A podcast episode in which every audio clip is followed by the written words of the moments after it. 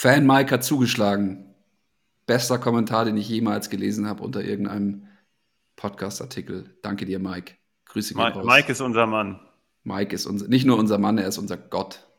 Okay, gut. Es geht los.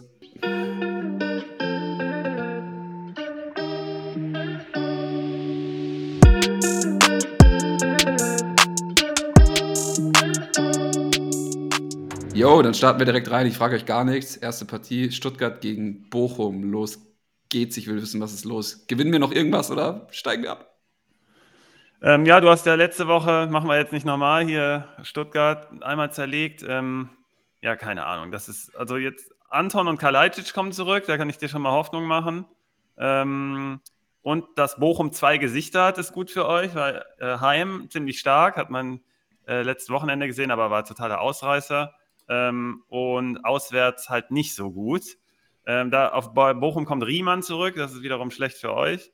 Ansonsten, ähm, ja, was machen wir hier mit der Partie? Also, ich gucke hier auf jeden Fall auf Fürich. Der hat im Hinspiel sein Debüt gegeben und hat richtig gut gespielt. Ich glaube, es war 0-0. Es war ähm, interessant. Ja, okay, es war teilweise interessant, teilweise aber auch ganz, ganz schlimm. Ähm, mal gucken, was. Ich erwarte von dem Spiel hier nichts. Ähm, bei Stuttgart, das ist reine Psychologie und eigentlich bei Bochum auch. Also das ist hier so ein bisschen das Psychospiel, weil äh, Bochum halt jetzt aus dem 4-2 gegen Bayern kommt. Damit müssen sie erstmal auf jeden Fall umgehen. Das ist nicht so einfach und Stuttgart ist halt gerade total da unten drin.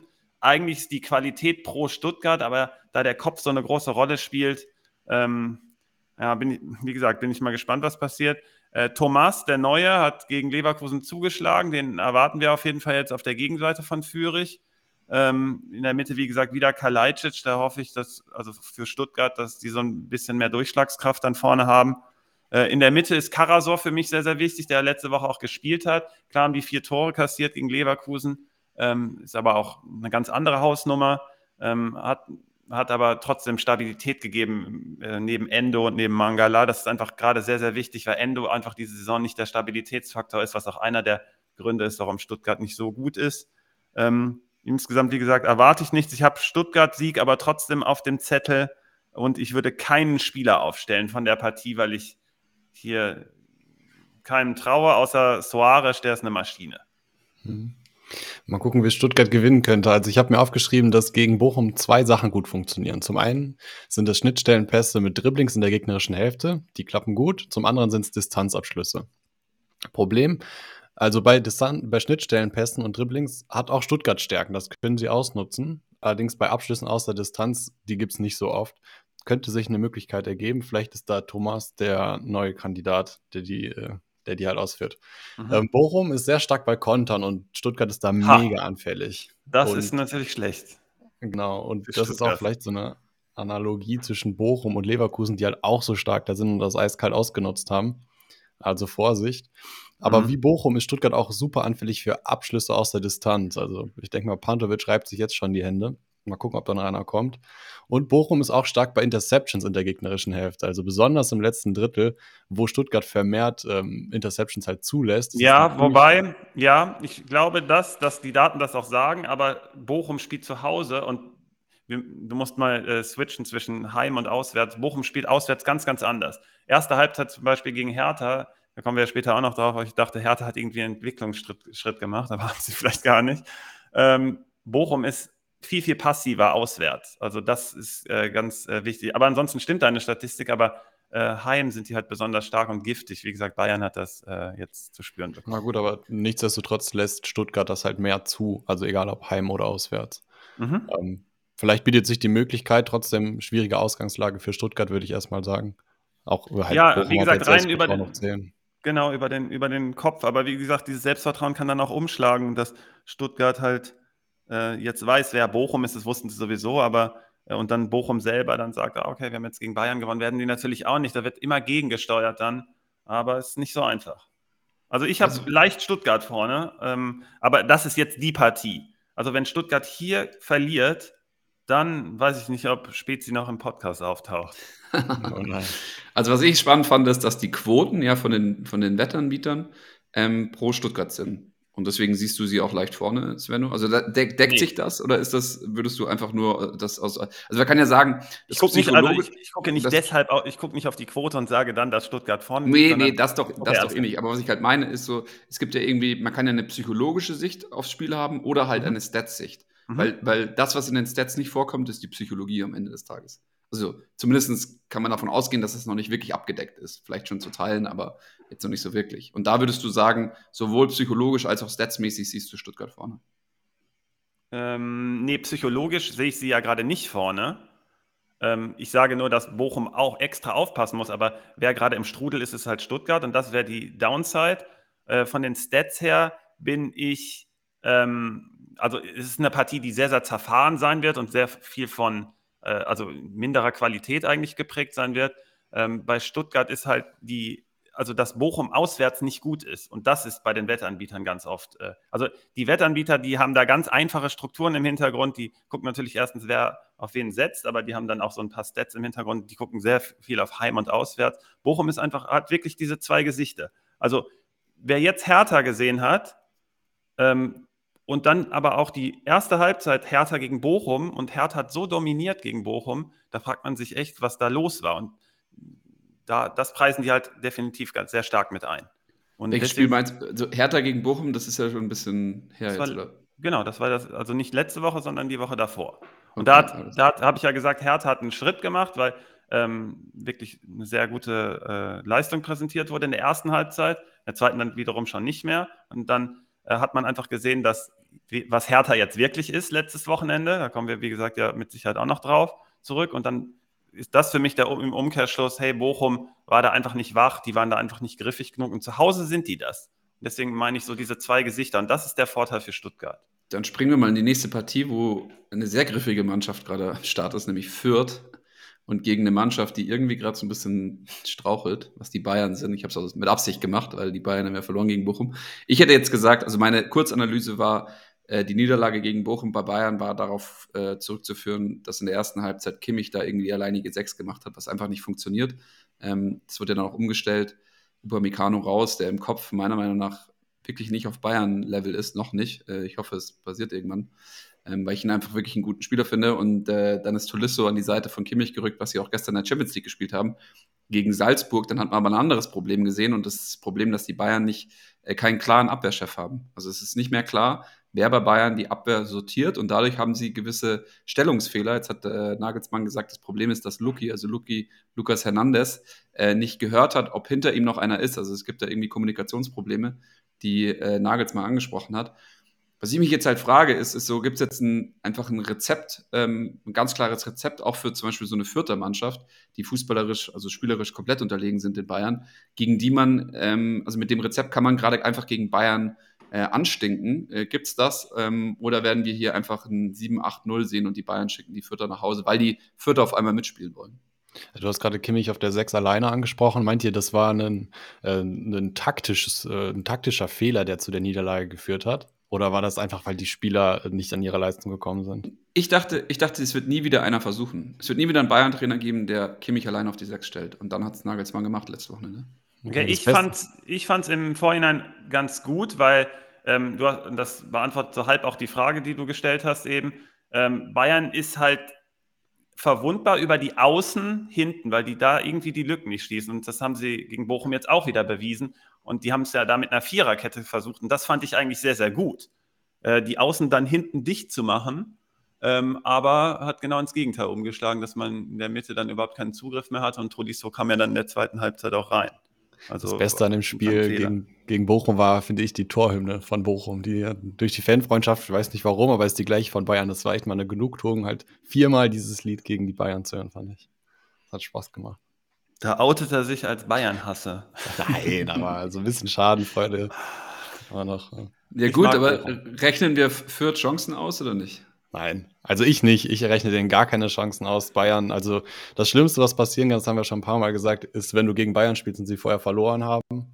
Und dann wird es immer, immer ganz brenzlig. Das wird ein klarer Bayern-Sieg mit vielen Bayern-Punkten, vielen Toren. Ich rechne da gar keine Chance für Fürth. Ich weiß nicht, wie ihr es seht.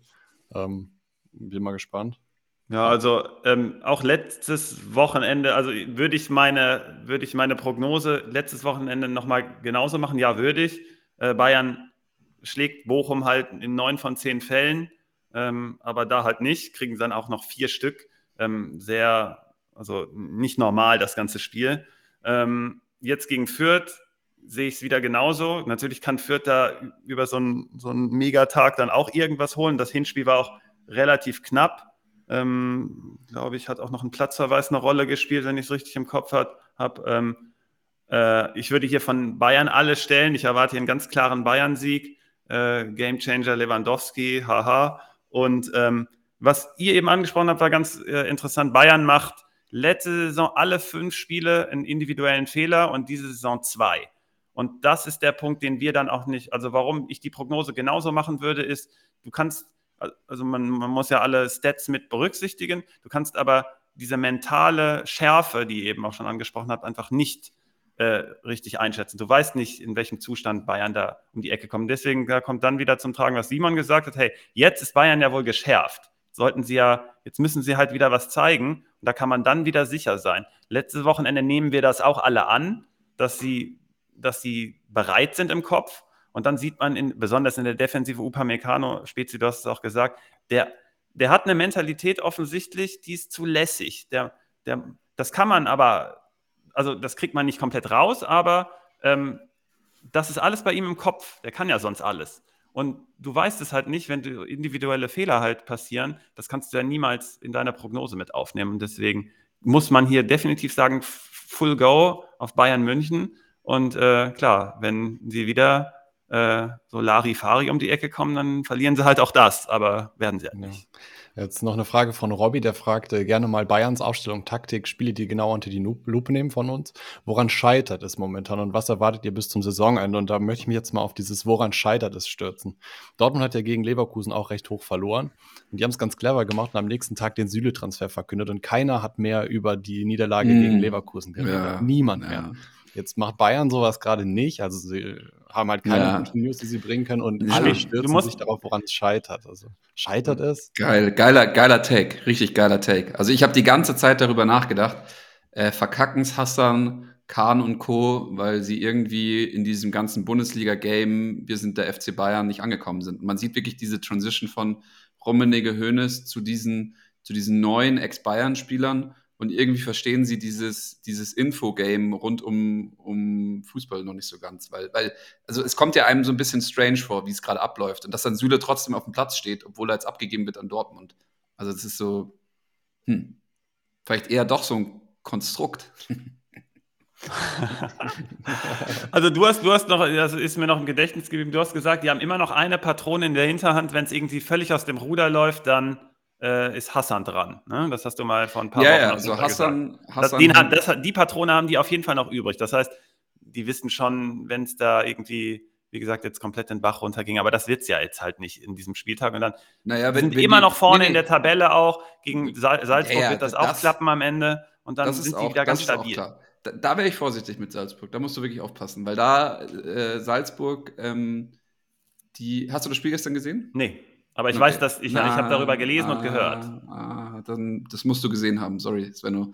Da weißt du. Nee, ich, ich, ich, weiß ja, was passiert ist. Ich, ich gucke es mir was nicht ist, an. Aber was ist denn passiert? Komm, wir sprechen mal, wir nehmen uns heute mal ein bisschen Zeit, weil das war echt spannend. Und das, man sieht ja auch mal, dass die Bayern mal der, der, der Größte aus der Liga ähm, gerade irgendwie nicht äh, from the top spielt. Also die sind ja nicht, die sind ja eigentlich der Chipleader am Tisch. Die müssten mhm. spielen wie der Chipleader, immer mit den höchsten Einsätzen, mhm. immer quasi maximal viel. Von oben runterspielen. Die, von ja. oben runterspielen. Das tun sie ja gerade nicht, weil ansonsten hätten sie einen Süle behalten oder einen Alaba behalten oder äh, keine Ahnung. Also, also für mich sind Alaba und Süle sind ähnliche Schrottabgaben, Schrotttransfers, Fehler wie ähm, Toni Kroos. Okay, also Süle kann ich, also da bin ich nicht bei dir.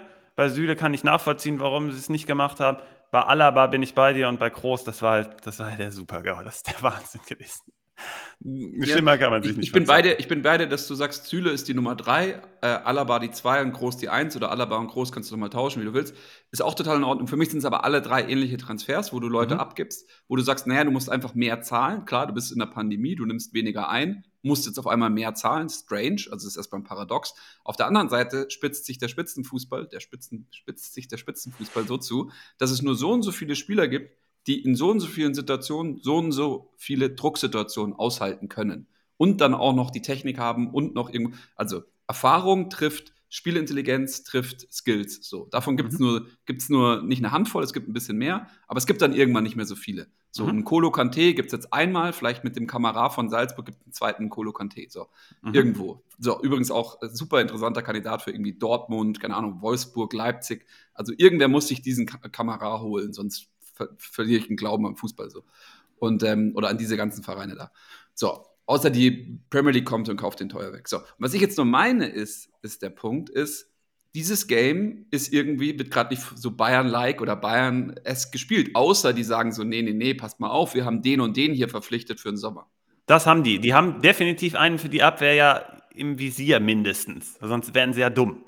Das, da bin ich bei dir. Also wenn du jetzt zur Annahme machst, dass dass keiner in der Hinterhand wäre und Süle wird einfach nur abgegeben, würde es keinen Sinn ergeben. Aber die müssen ja jemanden haben. Gut, aber die News müssen ja irgendwann mal droppen. Also es muss ja irgendwann mal was kommen. Also. Ja, aber das muss ja nicht sein. Wenn, das, wenn die da mal die, den Laden dicht kriegen, dann kommt da vielleicht diesmal nicht alles raus. Weißt du nicht, ob Rüdiger schon äh, eine Zusage gegeben hat oder sonst was.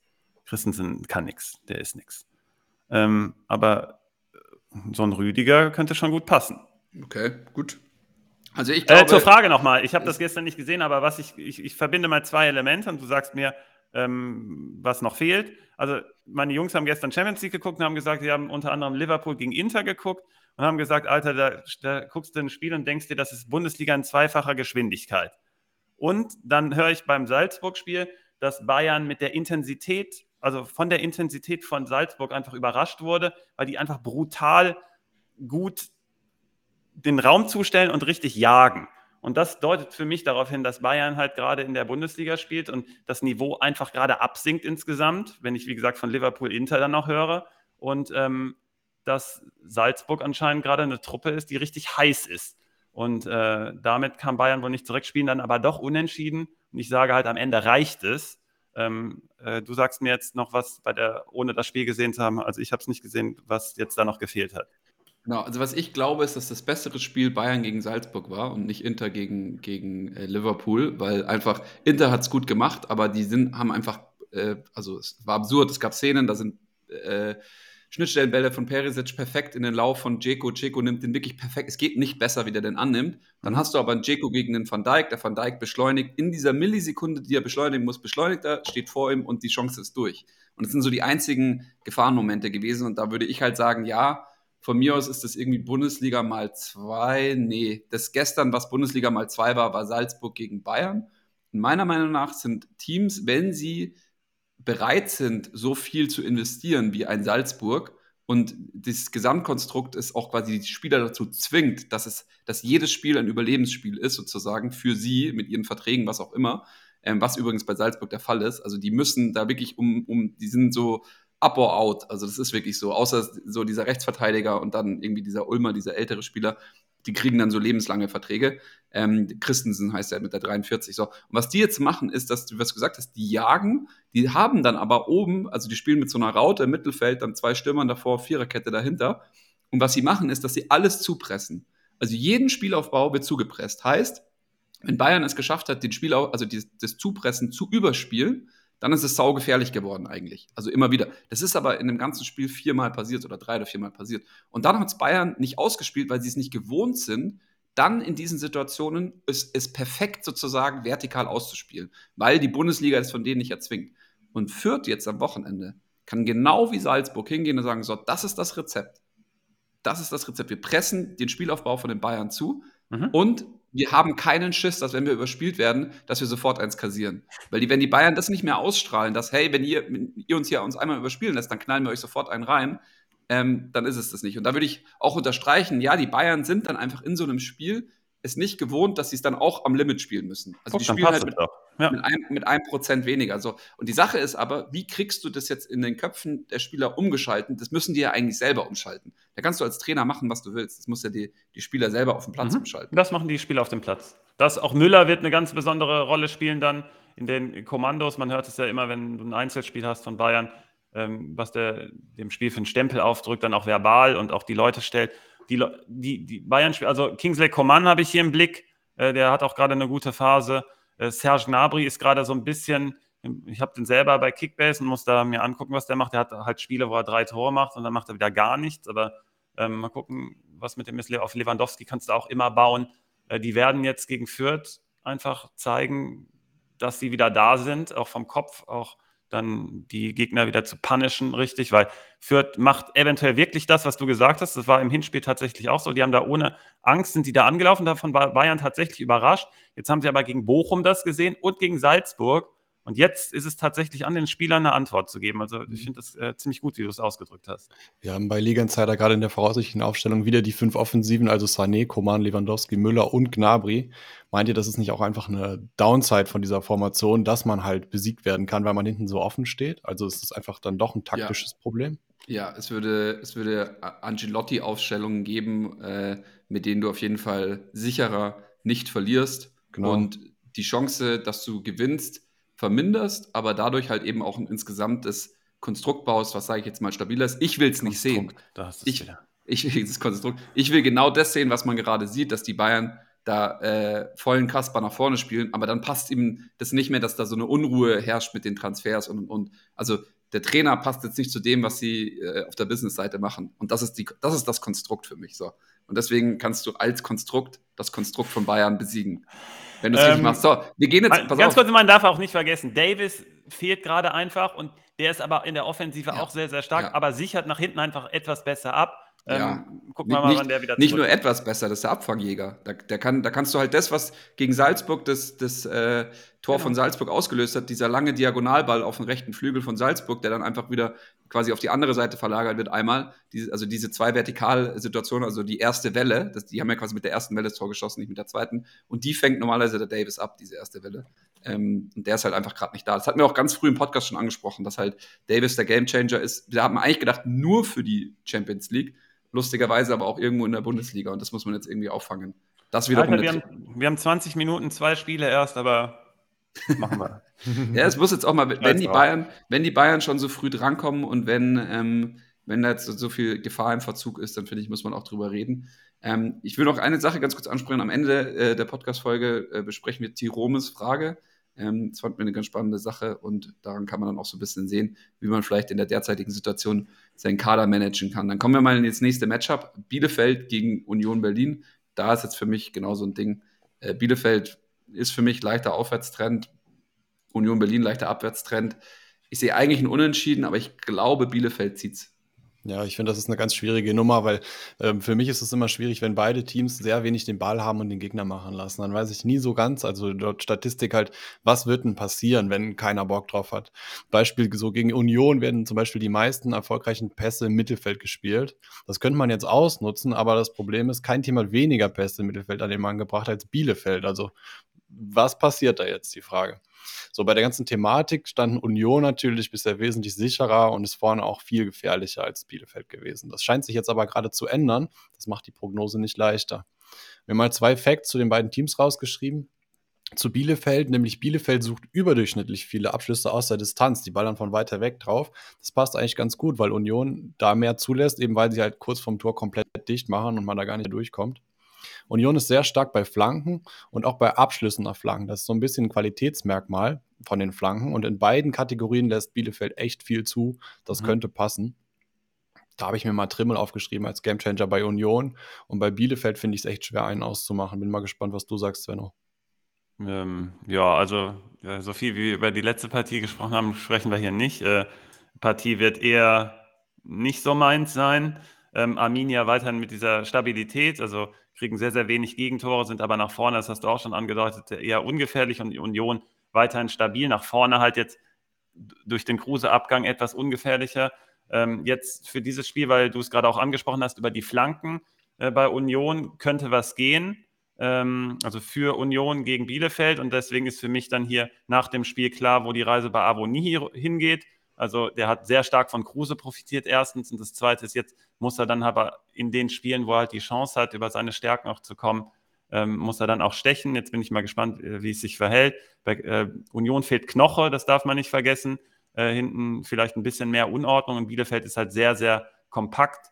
Ähm, und ähm, dann nach vorne haben sie jetzt Wimmer wieder mit dabei, ein ganz wichtiger Spieler. Okugawa gerade so ein bisschen äh, im, etwas im Abwärtstrend, aber Wimmer, der letztes Spiel halt gefehlt hat, ist jetzt wieder da, richtig, äh, richtig wichtig. Äh, da fehlt aber auch einer hinten in der Stabilität, nämlich Pieper, der macht in dieser Saison weiterhin keinen guten Eindruck.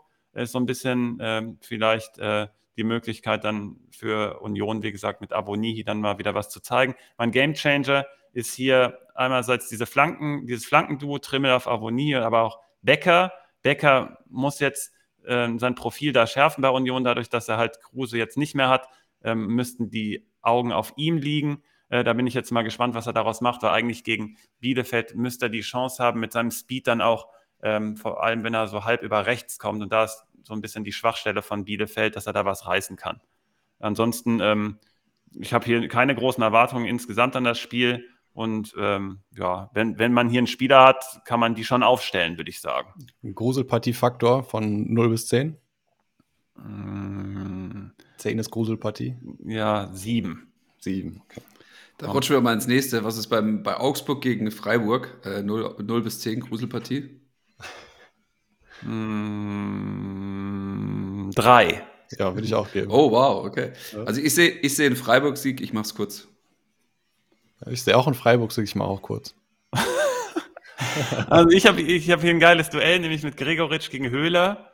Ähm, Gregoritsch im letzten Matchday-Briefing auch nochmal aufgenommen, was äh, Spezi gesagt hat, ganz interessant. Äh, haben wir dann bestätigt, dass der sich sehr, sehr gut bewegt. Dadurch ist es auch für Augsburg tatsächlich und vor allem mit Dorsch dann mit den beiden zusammen möglich, dass Weinziel so eine Art Pressing jetzt spielt. Das ist ganz interessant. Äh, wenn Freiburg das überspielt bekommt, wie im Hinspiel auch, ähm, dann sehe ich da sehr große Chancen für Freiburg. Da ist Höhler dann der Mann, weil er sehr, sehr ähm, äh, versatile, ähm, müsst ihr mir sagen, was es auf Deutsch heißt. Äh, also der ist äh, äh in vielen, ja genau, in vielen, witzig, in äh, vielen, äh, der ist halt, der behauptet den Ball, der hat den, der hat den Kopf oben, der kann dann aber auch abschließen. Ähm, Freiburg, po aber polyvalent. Polyvalent, auch gut. Ähm, äh, Aufwärtsentwicklung auf jeden Fall leicht bei Augsburg und spielen zu Hause. Und Freiburg so ein bisschen, da muss man gucken. Ähm, Streich ist gerade irgendwie anscheinend sehr, sehr zufrieden. Also der äh, letzte Woche gab es da auf jeden Fall eine Fehlentscheidung äh, im Spiel mhm. Äh, gegen sie und dann haben sie, hat er aber gesagt, oh ja, passiert halt einfach mal. Ähm, auf wen ich gucke, ist Grifo. Der muss mir zeigen, dass er wieder äh, in die Hinrundenform kommt und hat eigentlich ein sehr, sehr gutes Matchup gegen Framberger. Also auf den gucke ich ganz besonders. Wie gesagt, wenn das Pressing da überspielt wird und wenn Freiburg die Stabilität im Zentrum behält gegen Dorsch und gegen Meier, der auch, wenn es wieder zurückkommt, was wichtig ist, dann ähm, sehe ich auch Freiburg vorne. Ja, ich, ich füge noch ein bisschen was dazu. Einmal, du hast gerade die Fehlentscheidung angesprochen, da will ich mal Props an äh, Dennis Eitikin geben, der das auch klar zugegeben hat nach dem Spiel, dass es eine ja, Fehlentscheidung Props, war. Das ist Alter. echt nicht oft. Genau, und das ist aber ein ganz, über ein ganz besonderer Schiedsrichter. Ich habe ich hab immer so die Auffassung, hey, als Schiedsrichter musst du so eine gewisse Aura haben und ein, ein gewisses, irgendwie, du musst auch irgendwie dich nicht Hat so wichtig doch, nehmen. Ja. Genau, und viele Schiedsrichter können das einfach nicht und der hat einfach so einen Charakter auf dem Spiel. Wir kommen auch gleich noch, ich habe auch noch was zu Eitekin später. Ähm, dann ähm, das, das, das strahlt irgendwie auf alle aus. Und dann stellt er sich auch einfach ganz lässig hin und sagt, hey, da haben wir einfach einen Fehler gemacht und fertig. Und viele machen genau. das einfach nicht, was ja, super authentisch und ehrlich einfach wirkt, ja. Und dann ja. nimmt man wahrscheinlich auch die Entscheidung ähm, ganz anders wahr und akzeptiert die vielleicht doch mehr. Mhm. Ähm, ich habe mir Augsburg noch ein bisschen angeguckt, jetzt gerade eben. Ähm, das ist eigentlich erstmal ein schwieriges Matchup für Augsburg, weil wo die Freiburger anfälliger sind, da ist Augsburg nicht stark und umgekehrt eigentlich auch. Das liegt aber ein bisschen daran, dass Freiburg diese Saison gar keine klaren Schwächen hat jedenfalls die nicht so leicht auszumachen sind. Also ein Punkt ist, lange Bälle wurden recht oft gegen Freiburg gespielt bisher. Und das wird Augsburg wahrscheinlich auch häufig probieren. Sonst werden die eher um die Defensive bemüht sein. Ähm, für Freiburg sieht es da viel besser aus, wie du schon gesagt hast, sehe sie auch vorne. Denn Augsburg lässt generell sehr viel zu. Das größte Problem, Problem dabei ist, wo sie denn die ganzen, das ganze Zeug zulassen. Das ist nämlich viel zu nah am Tor. Die meisten Schnittstellenpässe, die meisten erfolgreichen Pässe, Pässe, um zweitmeisten offensiven Aktionen, alles viertmeisten Flanken Mhm. Das ist einfach viel zu viel Zeug und äh, direkt vorm Tor, direkt in der gefährlichen Zone. Das einzige Mismatch für Freiburg ist vielleicht, stand, bei Standards stehen sie doch recht sicher und das ist halt auch eine Freiburger Stärke, die diesmal nicht so zum Vorschein kommen wird. Mein Gamechanger, meine Gamechanger hier sind Grifo und Höhler. Höhler. Höhler. Der, der, Bachelor. Dann rutschen wir mal ins nächste Matchup, die Hertha gegen äh, Rasenballsport. Leipzig finde ich erstmal super spannend. Ich warte heute Abend spannend. noch. Nee, spannend. Okay, erzähl. Ja, man muss ja erstmal seinen Satz beenden. Ja, klar, weiß ich. Ja, auch in der heutigen Zeit ist es extrem schwierig, das zu tun. Ähm, alle springen immer sofort rein. Nee, nee, das, das war jetzt nur extra. Also, ich, mir war schon klar, dass da was kommt. Ich wollte noch mal betonen, das ist interessant, was du sagst. Wir schneiden nichts raus. Wolltest einfach mal provozieren. Genau. Ähm, kennst mich doch. Ich kenne dich doch. Sven, ich kenne dich.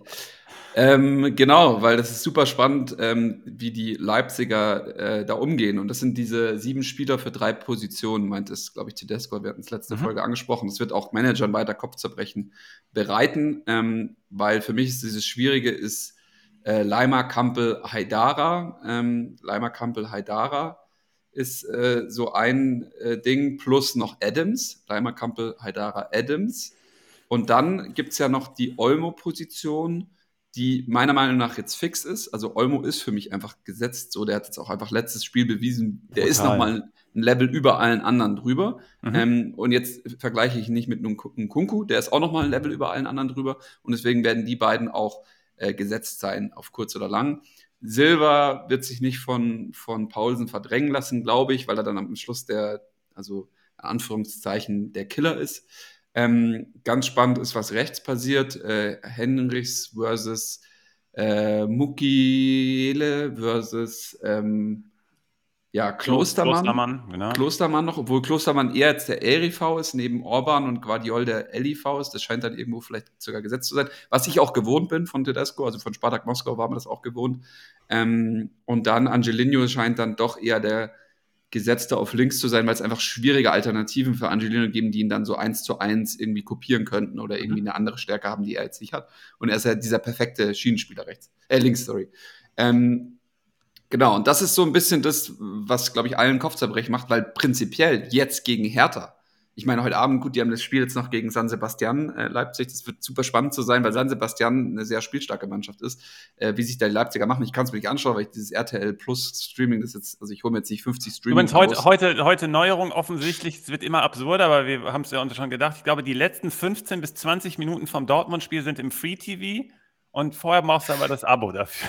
Was, What? Alter, das ist so dumm alles. Oh Gott, ey. Ja. Da Zone auch die Preise jetzt erhöht, weil das alles, alles so unprofitabel ist. Das wird nicht mal um 20% erhöht, sondern es wird um 120% erhöht. Sag mal, was ist denn hier eigentlich los? Das ist doch die komplette, die Welt bricht zusammen, ich sag's euch. Ähm, naja. Äh, ja, in dem Spiel bricht die Härte für mich komplett auseinander. Also ist, ich, ich, glaube, man sieht jetzt nicht ein 6-0 oder sowas, aber man sieht schon ein sehr deutliches Ergebnis. Das war es im Hinspiel, ne? Also das war ja, ab, Offenbarungseis. Genau, aber ähm, du wirst halt das Problem haben mit der, unter der Woche werden Leipzig wird ein Spieler etc., aber es wird äh, sich sehr lohnen, auf Leipziger Offensivspieler zu setzen. Ist für mich einfach so. Ja, ja also stell, stell, jeden. Stell jeden von Leipzig, mehr habe ich ja auch nicht aufgeschrieben.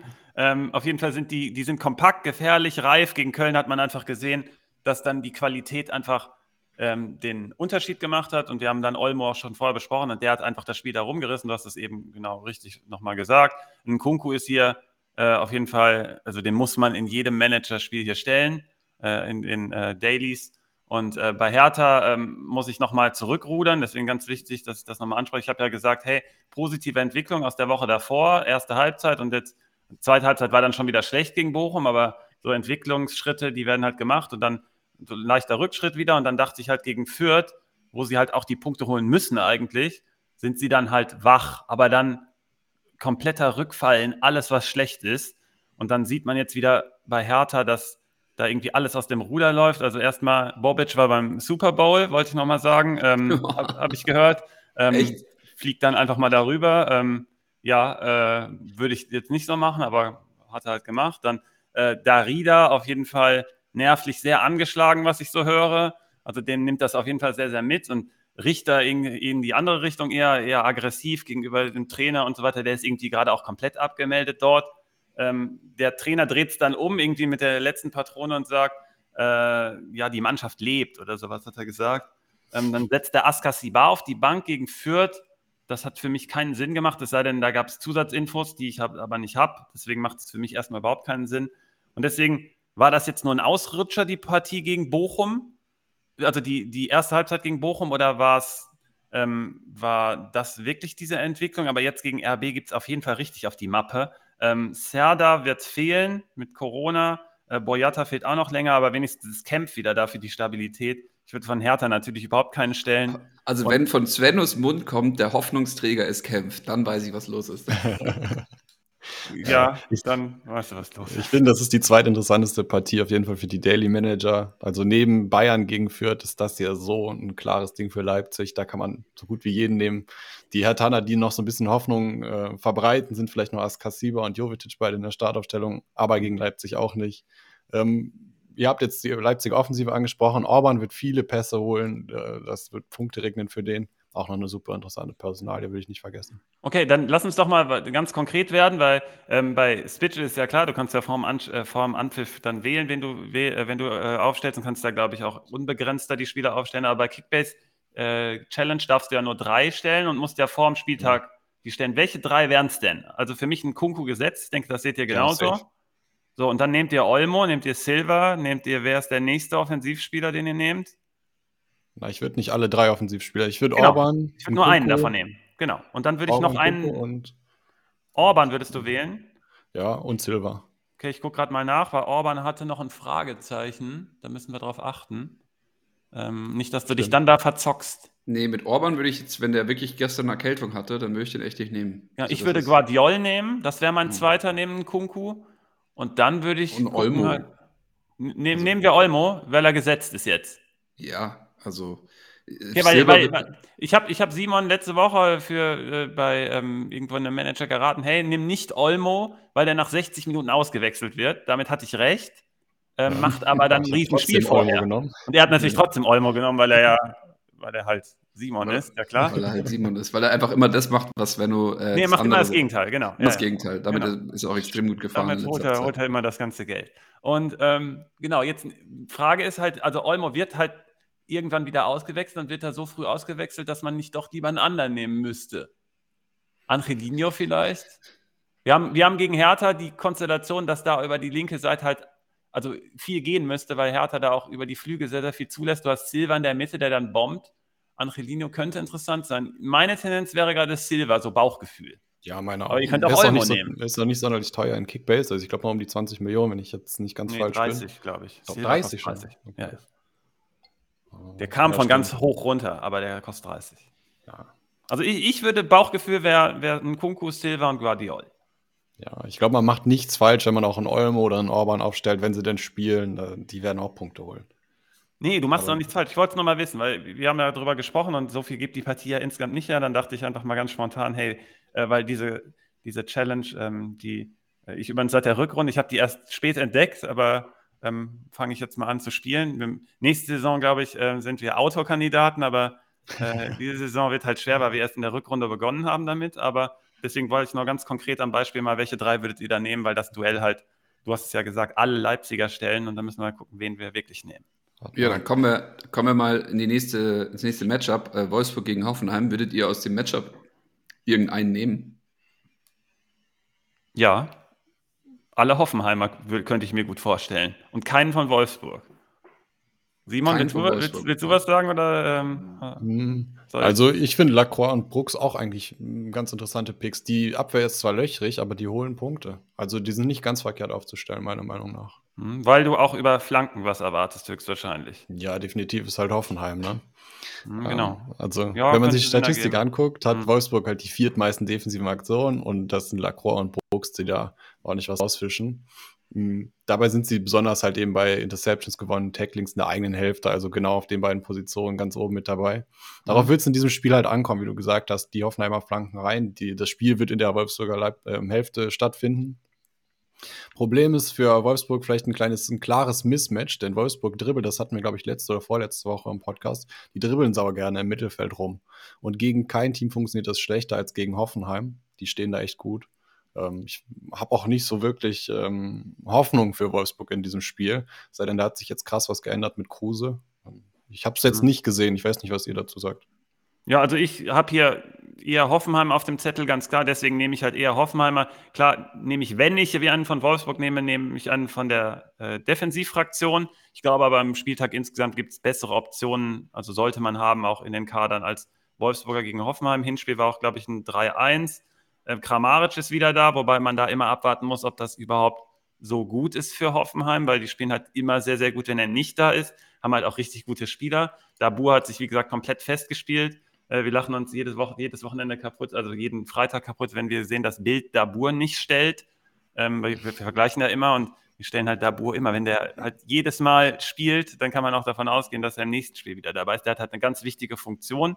Bebu könnte jetzt wieder nach vorne rücken, weil Kader Schabek auf rechts wiederkommt. Das ist geiler. Das, das ist, also, ist. Wenn Bebu vorne gefällt er mir besser als vom Flügel. Also das ist, ja, ja, äh, da ist das ja auch seine Position. Und von Bebu, das wäre übrigens hier auch mein Gamechanger irgendwie, habe ich das im Gefühl, weil der, der lässt dich halt auch in Räume dann auch zurückfallen und dann sticht er aber auch richtig rein und ist vorne präsent. Ähm, und das könnte gegen Wolfsburg, ähm, gegen die langen Innenverteidiger, könnte das interessant werden, dass er mit seinem Speed und mit seiner Beweglichkeit da was reißen kann. Ähm, deswegen bin ich hier komplett pro Hoffenheim. Was so ein bisschen Hoffnung für Wolfsburg macht, ist, dass Grilic fehlt. Geiger fehlt auch, aber Grilic ist wichtiger. Dadurch, äh, den ihr letztes Wochen angesprochen habt, Hübner ist zurück.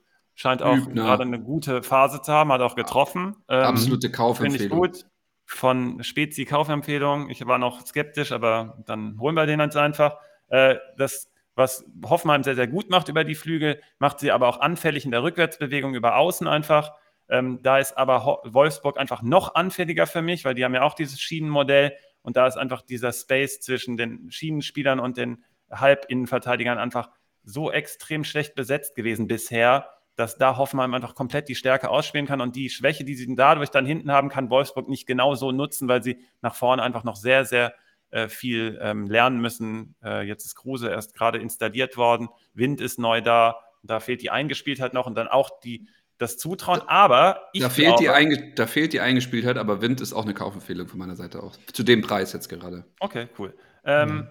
Ähm, jetzt noch eine Sache. Ähm, das könnte aber trotzdem, dadurch, dass ich das jetzt so klar für Hoffenheim darstelle, kann natürlich auch Wolfsburg wie gegen Frankfurt auch wieder überraschen. Und das könnte da so eine Art Durchbruch sein, an den Trainer zu glauben, an das System zu glauben. Und deswegen haben die, glaube ich, so eine nicht zu verlieren Haltung. Man hört auch aus Wolfsburg, dass die eine andere natürlich durch die Siege bedingt natürlich freier im Kopf sind, ein bisschen lockerer, ein bisschen leichter alles geht. Und das könnte so eine Partie sein, spielen ja auch zu Hause, dass sie dann hier was holen plötzlich und dann geht's los. Also das ist so eine nicht zu verlieren Partie für Wolfsburg, deswegen schreibe ich die nicht komplett ab, aber sonst würde ich eigentlich von allen anderen Werten würde ich Hoffenheim nehmen. Ja, das stimmt. Also wer sind deine konkreten Gamechanger von Hoffenheim? Du hast Raum Bebu. gesagt, oder? Bebu. Bebu, nee, ich Bebu gesagt. Okay. Bebu ich würde noch Kader Jabek hinzufügen, da freut sich Susi, wenn er das hört.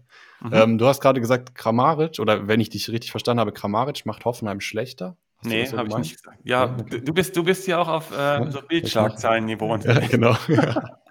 Einfach mal. Äh, also nee, Kruse macht gesagt, Wolfsburg besser und Kramaric macht Hoffenheim schlechter, oder wie? Also Hoffenheim hat, hat halt eine Spielanlage, die geradlinig vorne noch sehr, sehr gut funktioniert. Kramaric ist aber so gut, dass wenn er spielt, die Spielanlage etwas geändert wird und er dann halt einen großen Einfluss auf das Spiel hat, was auch nicht verkehrt ist. Aber die anderen sind halt auch richtig gut. Und ich habe nur gesagt, dass mir Hoffenheim sehr, sehr gut gefällt, wenn Kramaric nicht spielt. Du musst aber Kramaric immer stellen. Also du kannst den ja nicht freiwillig auf die Bank setzen, dann ist der auch dumm. Also finde ich aber, ich finde diese Dynamik da trotzdem ganz interessant zu beobachten. Du hast Baumgartner da auch noch rumlaufen, ähm, der auch so kramarisch Rollen übernehmen kann. Äh, deswegen sage ich nur, wenn der fehlt, ist das gar nicht so schlimm. Aber ich würde ihn immer stellen. Okay, wir haben noch eine Userfrage, nämlich ähm, lautet die folgendermaßen: Hat Kruse Wolfsburg tatsächlich besser gemacht und lohnt es sich wieder auf Spieler wie Barco, Lacroix oder Arnold zu setzen? Ist die Rückkehr von Schlager ein weiterer Baustein, dass die Kurve der Wölfe noch umgeht und schafft Wolfsburg den Turnaround? Oder täuschen die Spiele jetzt gegen Fürth und Frankfurt den Betrachter? Also ich würde darauf antworten, dass äh, die Rückkehr von Schlager definitiv ein sehr wichtiger weiterer Baustein ist, dass die Kurve von Wolfsburg nach oben geht. Kruse hat Wolfsburg tatsächlich besser gemacht. Und ob die zwei Spiele gegen Fürth und Frankfurt ähm, den Betrachter täuschen, das würde ich jetzt mal abwarten. Das Ergebnis, wenn man nur das Ergebnis sähe, ja, dann würde man denken, ah, Wolfsburg ist voll wieder da, aber das Spiel gegen Fürth war nicht so klar, wie das Ergebnis war und jetzt der Sieg gegen Frankfurt war auch mehr als dubios, sagen wir es mal so. Ein Unentschieden wäre da viel passender also, gewesen. Die haben nach vorne halt einfach, da fehlt noch ganz, ganz viel. Genau, aber ich würde es so ausdrücken, genau das, was sie jetzt in der Winterpause gekauft haben, ist jetzt durchgeschlagen, mhm. ähm, nämlich die individuelle Klasse. Die haben sich individuelle Klasse genau. gekauft und die individuelle Klasse hat beide Spiele entschieden. Ähm, aber wenn man aus einer Stats-Perspektive draufschaut, objektiv draufschaut, muss da noch einiges passieren, dass es in eine, eine gewisse Stabilität kommt. Aber diese Mannschaft wird zum Beispiel niemals absteigen, so wie sie jetzt aufgestellt ist vom Nee. Kader her. Ja, Weil die sind einfach viel so. zu gut äh, von den Einzelspielern. Mhm. Und ich finde auch, sie sind fitter. Also sie sind vor allem im Spiel gegen Fürth, hatte ich mich gewundert, wie viel Körner die hinten raus auf einmal hatten, weil das war immer das Problem. Ab der 70., 75. Minute sind sie irgendwie so eingebrochen. Ja. Und das hatte ich zumindest gegen Fürth jetzt nicht mehr im. Ähm, Die im Gefühl, Vorbereitung, das hast du immer wieder betont, bei Wolfsburg war gruselig und davon hat man dann hinten, da, dadurch hat man hinten raus in der Hinrunde halt richtig kassiert. Weil Genau, die und überhaupt irgendwie nicht diese- die Spieler und mit der Doppel-Dreifach-Belastung. Und diese Länderspielpause haben sie es irgendwie gefühlt ein bisschen rausgeholt. Ähm, hat, man, hat man im Gefühl dazu ein bisschen. Ähm, ich will einen Shoutout machen. Ich war im Auto gesessen vom Skifahren nach Hause am Sonntag und habe mir das deutsche Sportradio äh, angehört über Internetradio. Äh, und erstmal, Jungs, wenn hier einer zuhören sollte bei unserem Podcast, richtig geil, was ihr da abfeuert, wie ihr Fußball kommentiert. Ich habe wieder so Lust bekommen, äh, Fußball im Radio mir anzuhören, weil die Jungs einfach so geil ähm, äh, Sachen bemerkt haben, die man einfach selten bemerkt. Und zum Beispiel eine Sache und auch Sach Sachen ausdrücken, äh, einfach offener und freier und, und auch ehrlicher so. Und es ging um, das, um dieses äh, Hübner-Tor. Ähm, oder das, was als Eigentor erstmal äh, be bewertet wurde. Ich weiß gar nicht, was es jetzt äh, am Ende war, ob es ein Eigentor vom Torwart war oder vom Hübner. Es ist doch, sorry, sowas rein aus dem Gefühl heraus, da gibt es dann irgendeine äh, technokratische, genau, Regelauslegung, hat der äh, Radiomoderator gesagt, wo es dann wahrscheinlich ein Eigentor wird, aber Nee, das sowas ist aber nicht. war es aber nicht am Ende. Okay, super. Äh, dann gibt es das doch nicht, weil im Endeffekt sowas ist einfach ein Tor von dem Spieler, der da köpft. Sorry. Also das, das ist, jeder, der Fußball gespielt hat, der würde sich, also keine Ahnung. Aber geil. Aber dann wenigstens so. Ähm, und da habe ich auch richtig Bock bekommen. Das wollte ich einfach nur mal so platziert haben. Und Hübner ist ja auch, wie gesagt, meine Kaufempfehlung auf der Hoffenheimer Seite. Rutschen wir mal in die nächste äh, Partie rein. Köln gegen Frankfurt. Ich bin hier super gespannt auf eine Sache, weil ich habe es wegen dir, Svenno, ähm, mir ganz genau angeschaut letzten Freitag. Hübers ähm, auf der Kölner Seite. Der grätscht da wirklich, also der ist ja überall, dieser Typ. Ähm, hat zwar, glaube ich, jetzt gar nicht so viele Punkte, ich habe es bei Spitch nur gesehen, ich weiß nicht, bei Kickbase, äh, nicht so viele Punkte geholt. Ähm, er ist aber für mich genauso, wie ich ihn auch gesehen habe, technisch hat er Schwächen. Also es gibt so ein paar Blindspots, die er einfach nie wieder ablegen wird. Und wenn man die irgendwie richtig bespielt, dann kann man den wirklich auch als Schwachstelle äh, ausmachen. Aber der ist überall, kretscht überall rein, hat seinen Fuß noch dazwischen, was auch immer. Holt dann aber halt gegen Leipziger, zumindest beim Switch-Algorithmus, auch nicht viele Punkte. Jetzt bin ich gespannt ähm, gegen Frankfurt, das schaue ich mir noch explizit einmal an. Ähm, wie dann so eine Mannschaft, die jetzt halt nicht ganz so agiert wie Leipzig, ähm, vielleicht ein bisschen schlechter ist ähm, mit Frankfurt, wie der Hü Hübers da dann ähm, abschneidet am Ende des Tages bei so einem Also erstmal, erstmal muss ich ganz kurz, bevor Simon hier gleich einsteigt, oder vielleicht mache ich auch weiter, ähm, äh, Hübers ist eigentlich Simons Ziehsohn, also den darf, darf ich mir gar nicht aufschreiben. Ähm, der ist eigentlich Simons Mann. Also Simon, du kannst auch Okay. direkt übernehmen. Ähm, den hat er entdeckt, sozusagen, in den Stats. Ja, ich, ich, ich äh, habe jetzt gar nichts parat zu Hübers. Ich mag den einfach von seiner Spielanlage und habe den mal irgendwann gefunden in den Statistiken, dass er da ziemlich gute Wert hat. Und dann habe ich mir mal, mich mal getraut, Svenno zu schreiben, hey, das wird der Neue hier, das ist mein Mann. Ja, Das ja, sich das ist auch, der muss ja die Zichos-Lücke dann auch füllen. Der, Ja. man, man muss bedenken, der macht auch viel mit dem linken Fuß, ist aber reiner Rechtsfuß und spielt aber auf der halblinken Position. Das kann auch dann, ähm, und, und Köln soll halt von hinten raus spielen. Das ist ja eine klare Anweisung. Und äh, die haben auch ganz klar gesagt bekommen, ist auch nicht schlimm, wenn du mal einen Fehler machst. Ähm, dann ist das so. Der Vorteil, den wir aus dem spielerischen äh, hinten raus ähm, gewinnen, ist dann größer als die Nachteile gegen, gegen uns. Und deswegen spielt das ruhig so und dürfte ruhig Fehler machen. Der ist halt, der, der, das ist ein junger Spieler, der richtig Bock macht irgendwie. Der hat auch was im Kopf. Der ist schnell, der, gerade bei Köln musst du schnell im Kopf sein, habe ich auch wieder im Interview gelesen. Ähm, und ähm, der, der gefällt mir insgesamt. Aber ähm, zur Partie hier müsste eigentlich eher ein gutes Matchup haben gegen Boré. Also eigentlich müsste das wieder eine, eine Punktebank sein. Aber weiß man auch nicht, was dann im Endeffekt passiert. Aber Hübers ist kein schlechtes Play. Ich weiß nicht, wie es euch geht, wenn man Köln gegen Frankfurt liest, kommt mir als erstes in den Kopf, ja, ist es das Flankenbattle der Bundesliga, vielleicht noch mit Hoffenheim dabei. Für mich die Antwort ja, weil beide Teams super viele Flanken spielen, ist ja bekannt. Der Mhm. Unterschied ist aber gegen sie, also nämlich gegen Frankfurt funktioniert es prim- prima mit Flanken zu agieren, gegen Köln gar nicht. Gegen Köln macht man was anderes, gegen Köln wird nicht geflankt, sondern gekontert.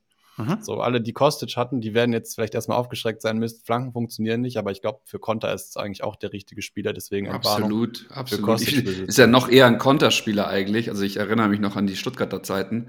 Ähm, als ein, ein, klar, das mit den Flanken ist auch Wahnsinn bei ihm, weil er die so aus dem Laufen, aus dem Halbfeld mhm. heraus und genau hinter die Kette bekommt.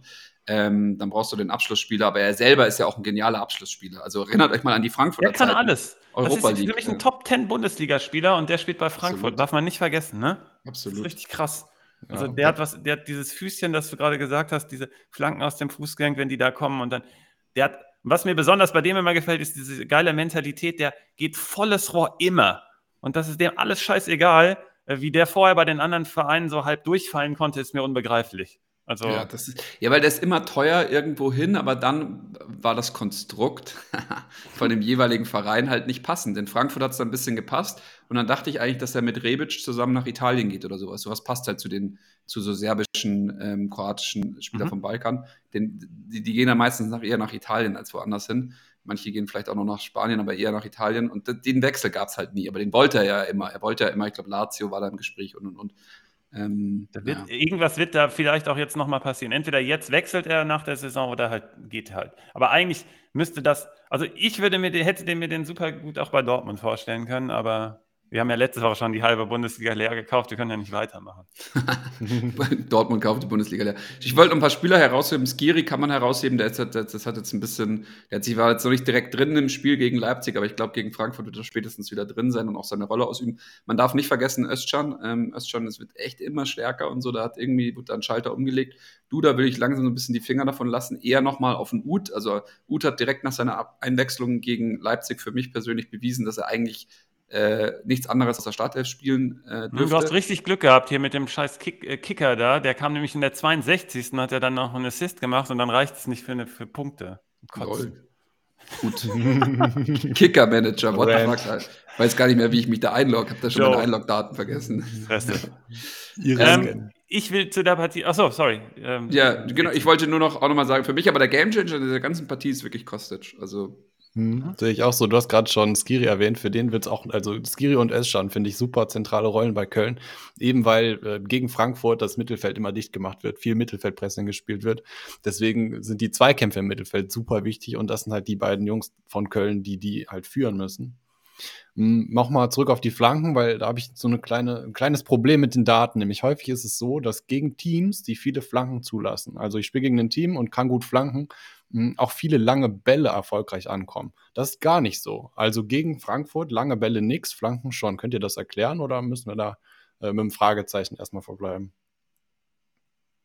Fragezeichen, muss ich mir angucken. Ja. ja. Fragezeichen würde ich mir jetzt auch nochmal anschauen. Ja, mal, vielleicht, wenn einer was weiß, dann schreibt es in die Kommentare. Äh, Simon, du hast gesagt, gegen Frankfurt kla klappen ja Flanken. Wird Modest also yes. treffen, weil der ist wieder zurück? Naja, wenn einer, dann wohl er, ne? Da ist doch wieder. Genau, aber trifft, genau, das ist schon klar. Aber sagst du auch, dass er trifft oder nicht? Ähm, ich, ich call es mal nicht. Ich glaube, ein Dicker wird da schon ein bisschen aufräumen im Strafraum und auch äh, neben Kostic eine interessante Personalie für Frankfurt sein. Ähm, ich sag, er trifft nicht. Okay, ich sage auch, er trifft nicht. Ähm, was bei Frankfurt halt interessant ist, dass Hassebe wahrscheinlich wieder zurückkommt. Und das ist wichtig gegen Köln auf, mit dem Spielaufbau von hinten. Du musst die, äh, du musst deren Pressing halt überspielen. Wenn du das Pressing überspielt hast, dann ist Open Season, dann kannst du richtig abgehen und da kann Frankfurt mit seinen Einzelspielern dann auch äh, punkten, glaube ich. Deswegen ist Hasebe besonders wichtig, aber die Präsenz im Strafraum gegen Modest, die hätte eher Hinteregger, aber der ist gerade so out of order irgendwie, das ist wichtig, dass die den jetzt nochmal rausnehmen. Ähm, für das Spiel ist ganz interessant, dass die, dieses Duell, was ihr auch schon angesprochen habt, im Mittelfeld ist. Skiri gegen So habe ich da ganz besonders im, im Blick. Da bin ich mal gespannt, wer da die Oberhand behält. Glasner fängt immer an, aus dieser Zentrale halt sein Team aufzubauen. Und da ist es ganz interessant, dass Glasner das Stück für Stück erarbeitet. Das ist ein ganz klarer Prozess bei denen. Diese Synchronität, wir haben das in der letzten Saison mal in einer Folge mit besprochen, die ist bei Frankfurt noch nicht komplett da. Deswegen haben die auch noch diese Schwankungen drin. Und bei Köln, Baum, äh, Baumgart hat es Baumgart heißt er, genau, sorry, ähm, hat geschafft, diese Synchronität einfach bei Köln schon komplett zu implementieren. Die ziehen da irgendwie alle an einem Strang. Das macht die ganz besonders stark und scharf. Die kommen also ganz stark über das Kollektiv, da wo Glasner noch hinkommen wird. Ähm, Glasner hat im Endeffekt dann, glaube ich, als Trainer mehr Potenzial, gerade auch mit der Mannschaft, weil Frankfurt dann noch in der Qualität noch etwas besser ist. Und wenn der diese Synchronität halt, dass alle gegen den Ball und alle mit dem Ball dann nach vorne gehen. Wenn er das hinbekommt, dann hat Frankfurt ein richtig hohes Potenzial. Köln ist da schon sozusagen am Limit. Und jetzt bin ich deswegen gespannt, ob sich das hier eher das Kollektiv durchsetzt oder halt jetzt schon diese Einzelspieler, wenn du das Pressing von Köln halt eben überspielt hast, ob du dann mit Frankfurt, dann mit Kostic, den ihr angesprochen habt, Lindström, der richtig coole Anlagen hat, aber der, da fehlt noch im letzten Moment was. Vorm Tor ist er noch nicht so scharf und ähm, im letzten Pass, da, das muss der alles noch machen. Der hat aber mega Anlagen, der wird richtig gut. Und ich glaube, Modest trifft nicht. Und ich bin hier eher so auf Tendenz Remis, aber hier kann natürlich auch alles passieren. Äh, Bauchgefühl sagt Köln. Aber äh, völlig, also ich glaube, kollektiv schlägt hier noch die Qualität, so wollte ich Also sagen. dein Bauchgefühl sagt Köln, aber wer schießt denn dann das Tor? Wenn's Modest Hübers, nicht macht. Hübers nach einer Ecke, habe ich gehört. Übers dann der Ecke. Okay. Ja, komm, schreib das mal auf. Übers nach einer Ist Ecke. eingeloggt. Okay, komm. Ich sag dir eins, warte mal, bei Köln, ich will da auch noch einen raushauen. Komm. Ähm, ich will den, den, ähm, gib mir kurz eine Sekunde. Ich will den Jungen. Nee, nee, ich will den Jungen. Ich will den, den, den, den, den hier, wie heißt der? Den Tim Lemperle nach einer Ecke. okay. Okay, nice. Tim Lemperle nach einer Ecke. Der hat das Tor gegen Leipzig geschossen. Ja. Und ich sag dir, ich saß auf der Couch und ich habe in dem Flankenball, als ich gesehen habe, dass der über den zweiten Pfosten drüber segeln wird, und dann habe ich mir nur kurz überlegt, Modest ist doch gar nicht da, wer soll den jetzt da reinnicken? Ich glaube, Andersen war äh, ausgewechselt und dann kam dieser Lemperle mit einer perfekten Anlauftechnik, wo der, wo der Verteidiger nichts machen kann. Also das sind Tore, wenn du die wirklich so, also wenn du die so hingestellt bekommst, ähm, das ist, es gibt zwei Varianten. Die eine ist ein, ein scharfer Ball auf den ersten Pfosten, wo der Stürmer einläuft. Kann der Verteidiger nicht verteidigen, außer sich mit dem Körper in den Weg stellen und versuchen, den, den Stürmer zu blocken und so zu behindern, dass er es nicht aufs Tor bringt. Und das andere sind ähm, vom Tor weggezogene Lack- Flankenbälle oder Ecken, ähm, die über den zweiten Pfosten hinausgehen. Das ist das Tor, das damals äh, hier der spanische Innenverteidiger gegen uns bei der WM 2010 geschossen hat, der dann einspringt, der nicht mal 1,80 Meter groß ist. Hm. Ähm, mir fällt da gerade lustigerweise nicht mal ein, der, der Lockenkopf. Ähm, es ist nicht verteidigt, also kannst du nicht verteidigen als, als Abwehrspieler. Mal kurz hier äh, Fußball-Knowledge. WM gedroppt. 2010. WM 2010, Halbfinale. Puyol meinst du aber nicht. Puyol, doch, hier, Doch, danke. Okay, alles klar. Da, ähm, genau, der war, ist ja einen ganzen Kopf kleiner als unsere Innenverteidiger da gewesen. Und, äh, Der hat aber der eine brutale ähm, Sprungtechnik einfach. brutale Sprungtechnik. Der, der Tim Lemperle auch, das zeigt dir. Ähm, so, Vergleich Mainz gegen, immer wilder. der, Nee, warte, wir, wir hatten in der, in der äh, Redaktion tatsächlich eine, eine Diskussion, ob wir Lemperle irgendwie Startelf-Chancen einräumen im Spiel. Aber dann habe ich äh, gesagt, nee. Hm, mal gucken. Also jetzt noch nicht, aber ich sehe den für die Zukunft. Das ist Ja, ja, einer, das wird einer. Aber finde ich ganz spannend, dass du den jetzt rausgekramt hast. Hat mir, hat mir gefallen. Ähm, Mainz gegen Leverkusen eigentlich mein Topspiel gewesen für den Spieltag. Dann gab es aber mehr Fragen zu Dortmund gegen Gladbach. Da habe ich mir gedacht, komm, hinten raus, hauen wir noch ein paar User-Fragen rein, machen wir mal Mainz gegen Leverkusen als vorletztes. Warum, wieso, weshalb? Es ist für mich die beiden Teams mit der klarsten Startaufstellung in der ganzen Bundesliga gerade. Ähm, Mhm. und was Cool. ich sau spannend finde, ist einfach, also es könnte natürlich so gefühlt fürs Auge äh, ein Dead-Game werden, dass die sich einfach Mhm. gegenseitig nichts erlauben. Es passiert einfach gar nichts. Man hat das Gefühl, das Spiel steht. Hm, ich habe Ähm, hier nämlich auch aufgeschrieben, Stärke gegen Stärke. Stärke gegen Stärke, aber die Sache ist, wenn ein Fehler passiert, Leute, wird zugeschlagen. Und zwar auf beiden Seiten. Und Ja, zwar brutal effizient, beide Teams. Aber ähm, Leverkusen gegen Dortmund haben wir ja gesagt, da fallen viele Tore, würde ich hier genau das Gegenteil sagen. Ich würde gegen Mainz, Leverkusen fallen nicht viele Tore. Es Okay. dürfen nicht viele fallen, weil ansonsten wurden einfach Fehler begangen am Ende des Tages. Hm, Also wir haben hier Stärke gegen Stärke, weil Mainz einfach wenig kassiert und richtig gut steht. Und äh, Leverkusen ist halt nach vorne eine richtige Macht. Die spielen das richtig gut aus und sind dazu noch brutal effizient. Deswegen bin ich mal gespannt, was da einfach rauskommt. Ich glaube, Leverkusen hat äh, durch den Trainer einfach eine Entwicklung genommen, wo ein ganz klarer besserer Plan B im Vergleich zu Mainz noch äh, steht, weil beide Teams sind, gehören mit zu den schnellsten Teams nach vorne, also haben im Vertikalspiel einfach ganz klares Ziel nach vorne. Ähm, Mainz ist da schon immer relativ gut und Leverkusen in dieser Qualität dann nochmal eine Ecke besser, aber die können dann auch Spiele spielen, die eine andere ähm, Gangart haben, so ein bisschen mehr auf Ballbesitz. Sie haben da Andrich und Demir bei, die da gerade im defensiven Mittelfeld die Herrscher sind und deswegen haben die einen besseren Plan B, glaube ich. Und das wird hier auch dann zum Tragen kommen.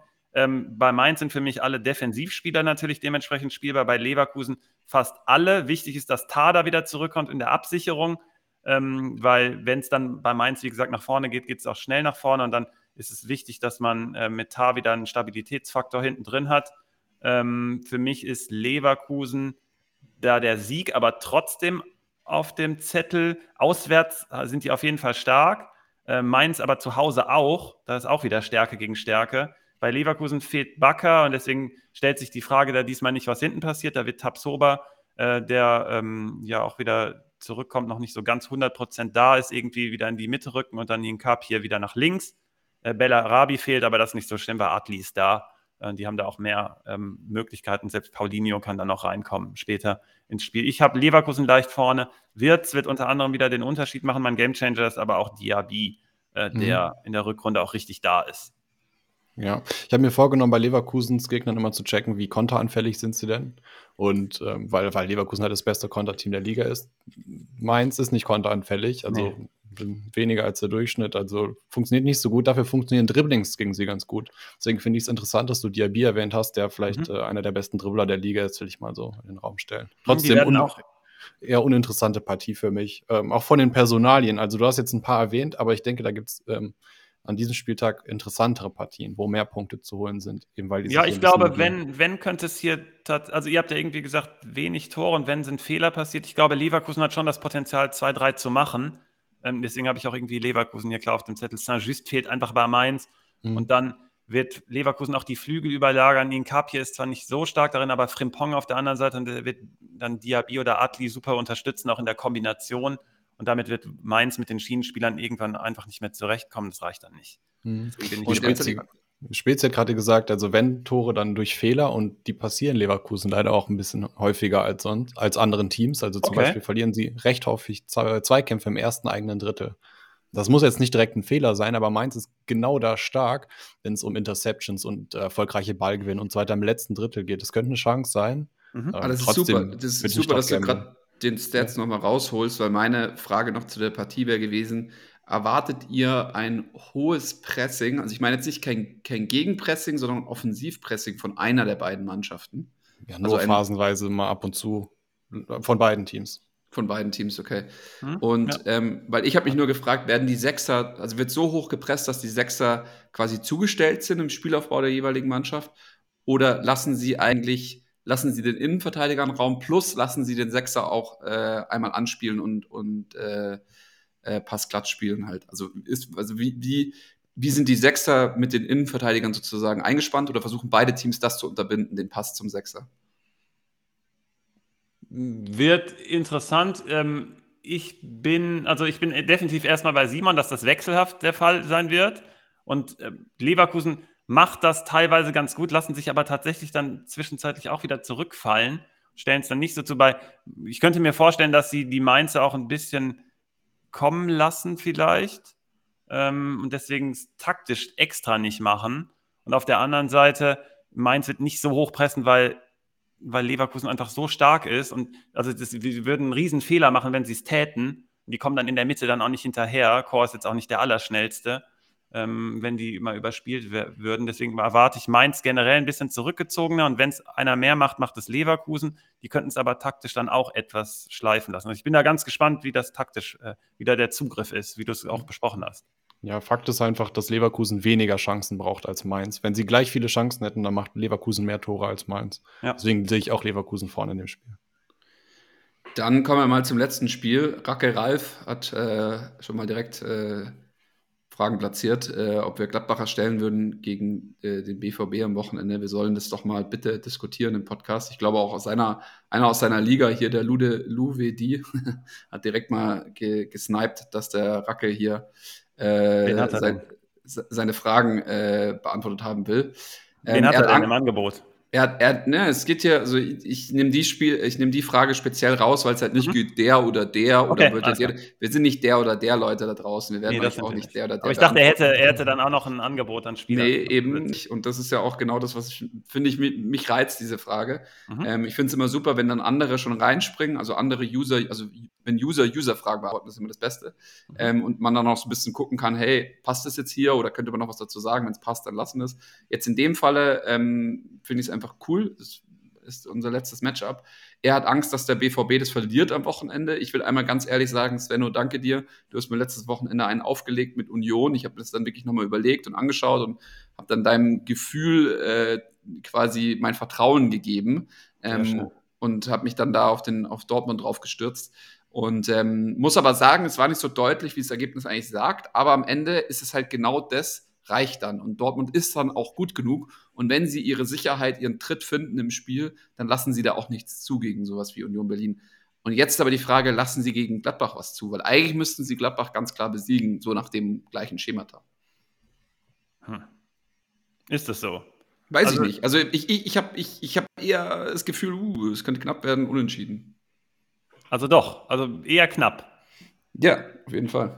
Okay, also ähm, im Hinspiel waren wir ohne Erling und ohne Reus und Dahut hat gelb-rot bekommen. Übrigens Eitekin da auch nochmal Respekt. Der hat im Interview danach gesagt, hm, hätte er vielleicht nicht machen sollen. Ich verstehe schon, warum er es gegeben hat, auch in der Emotion heraus. Und der hat aber dann auch ganz klar gesagt, hey, da habe ich mich auch irgendwie von den Emotionen verleiten lassen, dass der das was mit dem Abwinken, halt ne? nicht ja, ja, genau, was der Schiedsrichter halt nicht machen sollte und hat ihm dann die gelb, wie gesagt, verständlich gelb-rot gegeben, aber ähm, hätte im Nachhinein eher nicht gemacht. Finde ich dann auch ganz stark, einfach als Persönlichkeit das so zu sagen.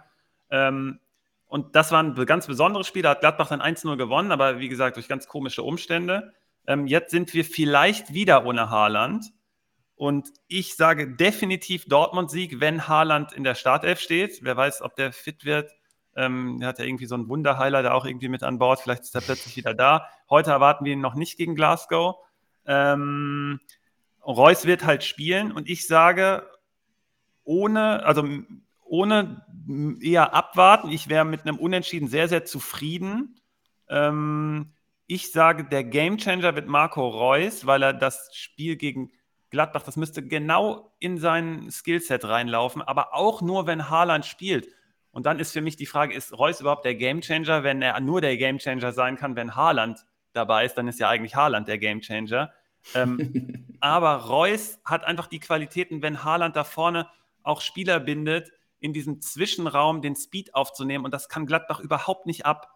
Und deswegen ist Reus für mich hier die absolute Nummer eins. Also den stelle ich überall auf, wenn ich kann, wenn Haaland halt spielt. Ähm, wenn Gladbachs Pressing ähm, überspielt werden kann, dann ist der einfach, hat er da so viel Freiraum, ähm, dass das was Gutes sein könnte. Dann das Gefühl, was ähm, ich hatte vor dem Unionsspiel, dachte ich, okay, was passiert hier? Witzel spielt, hat es aber sehr, sehr gut gemacht. Und da war auch eine Frage eines Users, ähm, könnte Witzel jetzt wieder ähm, für Stabilität sorgen? Ich glaube, Witzel wird spielen, wenn Haaland nicht spielt, dann wird versucht. Also du kannst, wenn du Dortmund bist, kannst du einfach sehr, sehr viel Präsenz vorne zeigen, wenn Haaland spielt. Dann kriegt der Gegner schon mal allein schon, wenn er die Aufstellung sieht, kriegt er Angst und dann wird er sagen, okay, alles klar, das verschiebt sich so ein bisschen. Wenn Haaland aber nicht spielt, glaube ich, ist Dortmund sehr, sehr gut beraten, Überzahl im Zentrum zu schaffen. Du hast da Neuhaus und Kone, die, ähm, da ist keiner so der richtige Defensivspezialist. Die sind zwar beide auch wach, aber da wäre es, glaube ich, gut, wenn Dortmund da noch einen dritten dazustellt zu Bellingham und Dahut, um da Überzahl zu schaffen, um dann aus der Sicherheit zu kommen. Vielleicht kann Reus dann auch aus dieser Konstellation dann noch mehr Überzahl schaffen, weil er dann in der Raute mehr oder weniger dann der Zehner ist und hat dann auch diesen Platz. Ähm, da ist so ein bisschen dann halt für Dortmund die Frage, was passiert, wenn Haaland nicht spielt. Ich sage, Witzel wird dann spielen, weil das, wie gesagt, konkret die Frage war. Und jetzt noch eine Sache, noch zwei Sachen habe ich. Einerseits wird hier das Flügelproblem von Dortmund sichtbar. Ich glaube, Dortmund wäre klarer Favorit, wenn wir einen Außenspieler hätten, der ein klarer Außenspieler wäre. Haben wir aber leider nicht. Das ist so ein bisschen äh, die Kaderplanungsproblematik, die sich jetzt schon durch mehrere Jahre gezogen hat. Dieses Jahr über Außen, dass da jemand fehlt, der das besetzen kann, weil genau gegen Gladbach kannst du diese Position super nutzen, über Außen äh, äh, zwischen den Halbverteidigern und zwischen den Schienenspielern da was zu reißen. Und noch Gladbach so ein bisschen Mut machen, weil anscheinend ja auch die Frage in die Richtung ging, wen könnte man da stellen? Ich habe Plea hier im Auge, äh, der kann, wenn Bellingham und Dahut spielen, äh, könnte es, und, und wenn Haaland spielt, und Haaland halt, ähm, der wird ja in der Defensive halt eher nicht äh, eingesetzt, sondern da fehlt dann halt hinten eher einer. Wie gesagt, ich würde das als Dortmund in Kauf nehmen, um dann das halt so zu verschieben. Aber wenn Witzel dann halt nicht spielt, könnte im Zwischenraum hinter den Sechsern und der Innenverteidigung, da gibt es einfach immer weiterhin Probleme in der Zuordnung, in der Abstimmung, in dem Speed. Und weil Dortmund halt eher Ballbesitzmannschaft auch ist. Und da könnte Plea eine sehr, sehr gute Rolle spielen. Der kommt gerade richtig in Fahrt und der aus der tiefen Position gefällt mir das sehr, sehr viel, äh, viel besser, als wenn er vorne da irgendwie rum, rumlungert. Ähm, Embolo macht da weiterhin einfach einen dreckigen Job, aber der ist einfach sehr, sehr wichtig. Das hatte ich letzte Woche schon gesagt. Und das gibt Plea diese Freiheiten. Dann kann man sich auch Hofmann angucken. Das sind die zwei Spieler, die dann einfach, wenn Dortmund da irgendwie den Raum nicht richtig sichert, gefährlich werden können. Und ähm, ja, ähm, Ben Sebaini habe ich so ein bisschen auf dem Radar noch. Also, der Dauerbrenner auch, ne? Meunier ist ähm, so ein bisschen, der schwankt irgendwie zwischen angeschlagen und dann wird er dann doch wieder ausgewechselt, spielt dann aber doch von Anfang an. Und äh, Ballverluste werden gerade dort bei Dortmund äh, provoziert und der könnte da, weil der hat auch eine unglaubliche Präsenz an der Linie. Also der ist hinten und vorne aktiv. Der gefällt mir einfach sehr, sehr gut. Also wenn ich dann noch einen dritten bei Gladbach hätte, wäre das Benze Baini. Ich hoffe, so die Frage so ein bisschen beantwortet zu haben. Mhm. Ja, die Frage, ob Gladbach gerade auf dem Vorwärtstrend ist, kann man sich eigentlich, glaube ich, ganz leicht beantworten, indem man sich vorstellt, äh, vor einem Monat wäre dieses Spiel gewesen und Svenno hätte geantwortet, also dass er zufrieden wäre mit einem Unentschieden gegen Gladbach. Also das kann ich mir nämlich nicht vorstellen, dass er das getan hätte. Und dementsprechend muss Gladbach ja gerade in einem Aufwärtstrend sein. Ähm, Dortmund wird viel Platz für den einen oder anderen Konter haben. Die funktionieren gegen Gladbach einfach viel zu gut. Ähm, die verteidigen sie auch nicht ausreichend und da ist Reus halt der Kandidat. Malen auf Vorwärtstrend auch interessant. Und äh, neben Reus, der so Platz eben ausnutzt, finde ich auch Guerrero ganz interessant für diese Partie, der da halt auch seine absoluten Stärken hat. Du hast gesagt, ähm, äh, das Mittelfeld wird entscheidend sein oder du hast gesagt, es wäre vorteilhaft, da eine Überzahl zu bilden. Das stimmt definitiv. Denn gegen Gladbach wird äh, sehr viel im Mittelfeld getackelt und Dortmund, also gegen Dortmund auch. Und deswegen wird es darauf ankommen. Ähm, ich würde aber jetzt nicht mal behaupten, dass Dahut und Bellingham irgendwie defensiv stärker sind als äh, Kone und Neuhaus. Hast du auch nicht gemacht, aber das ist eine ziemlich offensive Besetzung auf beiden Seiten. Mhm. Da muss Gladbach und Dortmund aufpassen. Ähm, Gladbach muss noch einmal mehr aufpassen als Dortmund, weil gegen Gladbach, äh, sorry, Gladbach muss noch einmal mehr aufpassen gegen Dortmund, weil gegen Dortmund man ähm, super viele gelbe Karten geholt hat und Gladbach hat auch schon selbst viele auf dem Konto. Da wird noch ein, zwei, drei dazukommen in diesem Spiel. Trotzdem auf Gladbacher Seite Hofmann Neuhaus meine Kandidaten. Kann man eigentlich noch auf gelbe Karten wetten? Nee, das darf man nicht mehr, ne? Das bestimmt Weiß nicht, aber das wäre die Partie. Ja, okay. Ist mir nämlich gerade auch aufgefallen. Ja. Dann würden wir mal zur Frage noch kommen. Wir haben ja gesagt, wir beantworten noch eine Userfrage hinten raus. Äh, nice. Und zwar, Tirome hat ein Angebot von einem Mitspieler bekommen, das ihm seit Tagen Kopfzerbrechen bereitet. Ähm, er will da unsere Meinung hören. Sowas äh, finde ich, hat er gut da formuliert und gut platziert. Er mhm. könnte Brandt und Kruse abgeben und bekommt dafür Krameritsch und Hofmann. Sollte er das machen. Und ihr fandet das schwierig, ne? Habe ich so rausgehört. Du hast ja direkt gesagt, also ich fand es auch geil. Der erste User-Kommentar ist auf keinen Fall machen, der zweite ist auf jeden Fall machen. und beide mit sehr vielen Likes. Ich finde es äh, schwer. Warum findest du es nicht schwer? Weil's Dann sage ich dir, warum ich es schwer finde. Sag du mir, ich sag dir, soll ich schon die Antwort sagen? ja, also ich sag dir, warum ich es schwer finde. Also ich okay. denke, dass Kramaric und Hofmann eigentlich besser punkten sollten als die beiden. Die haben eine viel höhere Upside, was Punkte angeht. Mhm. Aber Brandt und Kruse liefern halt gerade. Und Kramaric und Hofmann, also Hofmann vielleicht schon, aber Kramaric halt nicht. Deswegen sehe ich das Potenzial bei Kramaric und Hofmann viel höher als bei den anderen beiden. Und mhm. die Form spricht halt für die anderen. Und das ist dann halt jetzt so ein Zwiespalt. So, man wertet ja die Punkte, die man jetzt bekommt, höher als die man in der Zukunft bekommt und so weiter. Da gibt es ja so wilde Theorien. Deswegen finde ich es schwer. Warum findest du es leicht? Weil, also für mich ist die Antwort hier Kramaric und äh, Hofmann all day. Ähm, einerseits ist Brand unter Beschuss jetzt, weil Rainer kommen wird. Haaland wird halt auch wieder kommen. Reus geht auch nicht raus. Und du kannst mit Brand halt, klar, du kannst deinen zentralen Mittelfeld anspielen, dann spielt da Hut auf der 6. Hm, okay, kann man machen, aber äh, Rainer ist halt da und deswegen bin ich da schon mal skeptisch. Klar kann Brandt diese Ausreißer haben. Ich habe es letzte Woche im Kommentar auch irgendwo verfasst, dass ich bei Brandt auf jeden Fall aufpassen würde. Schon mal Punkt 1. Bei Punkt 2 ist, dass Kruse in einem neuen Umfeld spielt. Das ist nicht so einfach. Klar ist der der zentrale Spieler. Die ganzen Abläufe müssen trotzdem einstudiert werden. Und insgesamt ist Wolfsburg keine Mannschaft, die halt über die Offensive kommt. Das heißt, da komme ich dann über die Quantität auch nicht bei Kruse. Und die brauche ich halt im Managerspiel. Und bei Hofmann weiß ich, hey, der spielt gerade eine richtig gute Saison, wenn er nicht verletzt ist. Dann bin ich voll dabei bei, bei Hofmann und würde den schon fast alleine als besser einstufen als die beiden anderen. Und dann kriege ich aber Kramaric noch oben drauf, der zwar gerade in einer äh, Down-Phase ist, klar, okay, aber der hat so viel Potenzial und Hoffenheim ist eine so gute Mannschaft im Vergleich dann auch zu Wolfsburg, wenn man die dann mal eins zu eins nimmt, bin ich voll bei den, äh, bei den beiden Hofmann und Kramaric. Ja, die wären auch meine Tendenz. Es soll allerdings Leute geben, die immer das Gegenteil von dem machen, was du sagst. Genau. Deswegen Tirom.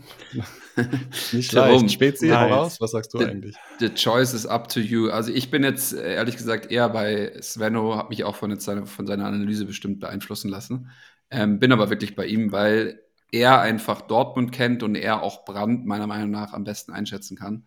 Ähm, und das, was er gerade gesagt hat, macht für mich definitiv Sinn. Und ein Kramaric, also ein Hofmann auf jeden Fall und ein Kramaric auch, wenn er fit ist, dann spielt er und dann hast du da einfach auch den, den besseren Floor sogar, also die höhere Upside und den besseren Floor. Ja. Und ähm, ja, das sind dann eigentlich ganz klare Argumente dafür. Du kannst, du kannst die ja so halb, du kannst so einen 1 zu 1 Vergleich machen, du kannst einmal Kramaric und Kruse machen, die spielen, die sind der Go-To-Guy bei den Mannschaften, die sind ganz zentral, spielen halt, wenn sie fit sind, immer äh, da ist Hoffenheim aber die klar bessere Mannschaft und Kramaric hat die besseren Partner dann auch noch. Ähm, mhm. Das heißt, System und Partner spielen dann pro Kramaric und dann Hofmann gegen Brandt. Hofmann ist von der Qualität her ein Top-Spieler. Klar, bei Gladbach im Vergleich zu Dortmund fällt, äh, fällt er ein bisschen ab, aber Hofmann ist immer gesetzt und spielt immer, ist ein ganz zentraler Spieler dort auch und Brandt eben in dem Fall halt nicht, weil, weil da mehr rotiert werden könnte. Und wie stabil Dortmund ist, muss ich ja auch erst noch zeigen. Gladbach könnte jetzt auch mal wieder einen Aufwärtstrend zeigen insgesamt. Deswegen bin ich klar bei den beiden Jungs. Dann, der Grill ist schon an, Leute. Ich habe meinen draufgeschmissen. Ähm, ich habe ein bisschen gehadert dieses Wochenende. Ähm, ich schmeiße aber unseren Mafropanus auf. Bisschen mit einer Stuttgarter Brille. Ja, Geil. Bisschen. Dann lege ich mal äh, äh, einen Kunku dazu. Ja, das wird auf jeden Fall seine Partie gegen Hertha. Und von Susi lege ich mal Höhler daneben. Höhler finde ich geil. Okay, ähm, Kunku ist der Mann. Also ich muss hier den, den Power Shrimp nehmen, den größten, der im, der im Sack zu finden ist und der ist, der ist riesig dieses Wochenende. Den, den Protein, den Protein Shrimp. Genau. Den, der Jumbo Shrimp. Protein, Proteinschock, ein Kunku. Sehr gut, Leute. So heißt die Dann, Folge am besten auch. So heißt die Jumbo, Jumbo. Was? Protein? Proteinschock, ein Okay. Oder Jumbo Shrimp. Irgendwas, mach, mach mal was Cooles damit. Jumbo Kunku. Ja, so. finde ich auch geil. Okay, alles klar, Leute. Dann allen Kunku-Besitzern viel Freude. Anscheinend wird es ja richtig hageln und äh, allen anderen wünsche ich auch viele Punkte. Macht's gut und äh, ja, freut euch. Ja, weiter. Geil.